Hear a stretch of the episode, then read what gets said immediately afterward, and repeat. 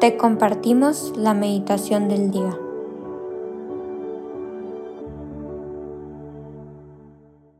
En el nombre del Padre, del Hijo y del Espíritu Santo. Amén.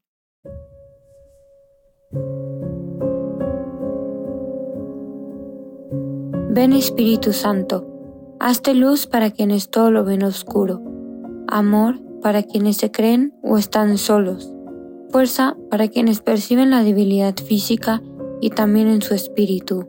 Tú eres el mejor abogado. Defiéndenos de nosotros mismos, de nuestras melancolías y desesperanzas. Que seas tú quien siempre reine en nuestros corazones. Amén. Hoy jueves 28 de diciembre vamos a meditar el Evangelio según San Mateo, capítulo 2, versículos del 13 al 18, que dice, Después de que los magos partieron de Belén, el ángel del Señor se le apareció en sueños a José y le dijo, Levántate, toma al niño y a su madre y huye a Egipto. Quédate allá hasta que yo te avise, porque Herodes va a buscar al niño para matarlo. José se levantó y esa misma noche tomó al niño y a su madre y partió para Egipto, donde permaneció hasta la muerte de Herodes. Así, se cumplió lo que dijo el Señor por medio del profeta. De Egipto llamé a mi hijo. Cuando Herodes se dio cuenta de que los magos lo habían engañado, se puso furioso y mandó a matar en Belén y sus alrededores a todos los niños menores de dos años conforme a la fecha que los magos le habían indicado. Así se cumplieron las palabras del profeta Jeremías. En Ramá se ha escuchado un grito, se oyen llantos y lamentos. Es Raquel que llora por sus hijos y no quiere que la consuelen porque ya están muertos. Palabra del Señor, gloria a ti, Señor Jesús.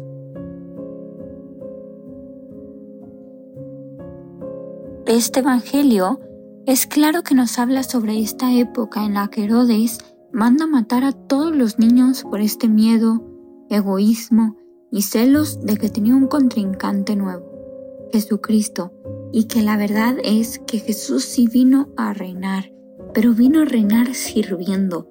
Y eso es lo que Herodes no sabía, que Jesús vino a reinar de una forma diferente.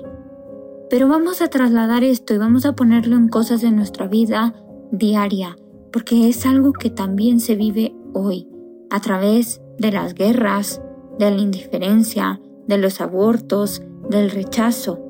Y es que en esta dimensión personal del rechazo se une inevitablemente la dimensión social, una cultura que rechaza al otro, que destruye los vínculos más íntimos y auténticos, que acaba por deshacer toda la sociedad y generar violencia y muerte.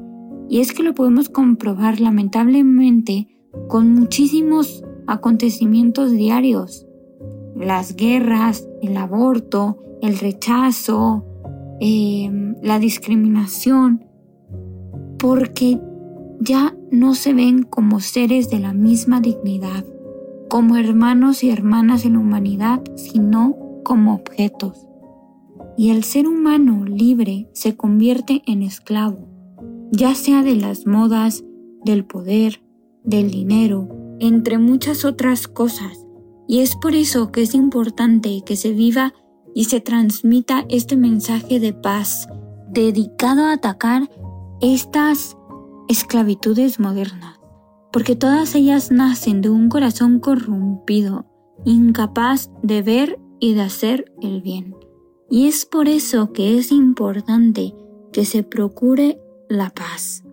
A muchos nos escandaliza la reacción de Herodes al matar a tantos inocentes. Pero tristemente hoy en nuestra sociedad, marcada por esta cultura de violencia, de muerte, de indiferencia, ocurre lo mismo. Y pocos reaccionamos ante la muerte injusta de millones de niños en el vientre de su propia madre. Y hay que ayudar a Jesús a que a defender siempre la vida y que hagamos lo que nos toca hacer. Orar por las madres que han perdido el sentido de su maternidad. Orar por los gobernantes que aprueban estos homicidios para que sepan descubrir el valor y la dignidad de cada persona. Por las guerras para que se acaben, para que encuentren el perdón y la paz. para que en cada uno de nuestros corazones nazca el amor y no el rechazo, para que volteemos a ver al prójimo y digamos, aquí está Jesús y hay que amarlo. Les invito a que hoy, en esta fiesta de los santos inocentes, oremos por aquellos que no tienen voz, por aquellos ya sea que estén en el vientre de su madre, por aquellos que están en la guerra, o por aquellos que se sienten rechazados, para que Jesús y para que nuestro corazón los haga sentirse amados y seamos un reflejo de Jesús. Y por eso les dejo una pregunta. ¿En qué sentido de su vida están siendo como Herodes que rechaza a los demás?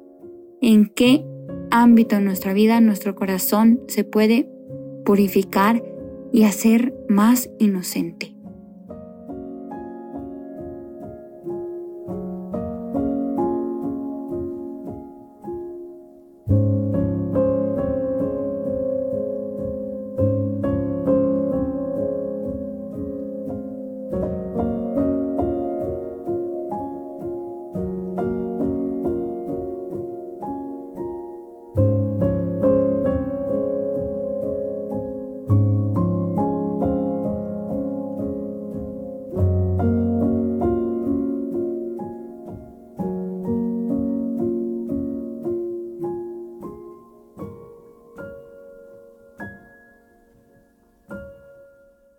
Te damos gracias, Señor, por todos los beneficios recibidos, a ti que vives y reinas por los siglos de los siglos. Amén. Cristo Rey nuestro, venga tu reino.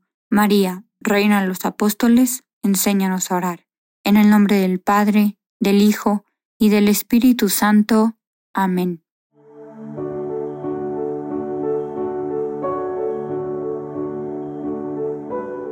Señor, que seas tú quien siempre reine en nuestros corazones. Los invitamos a que se queden en diálogo con Él. Nos escuchamos mañana.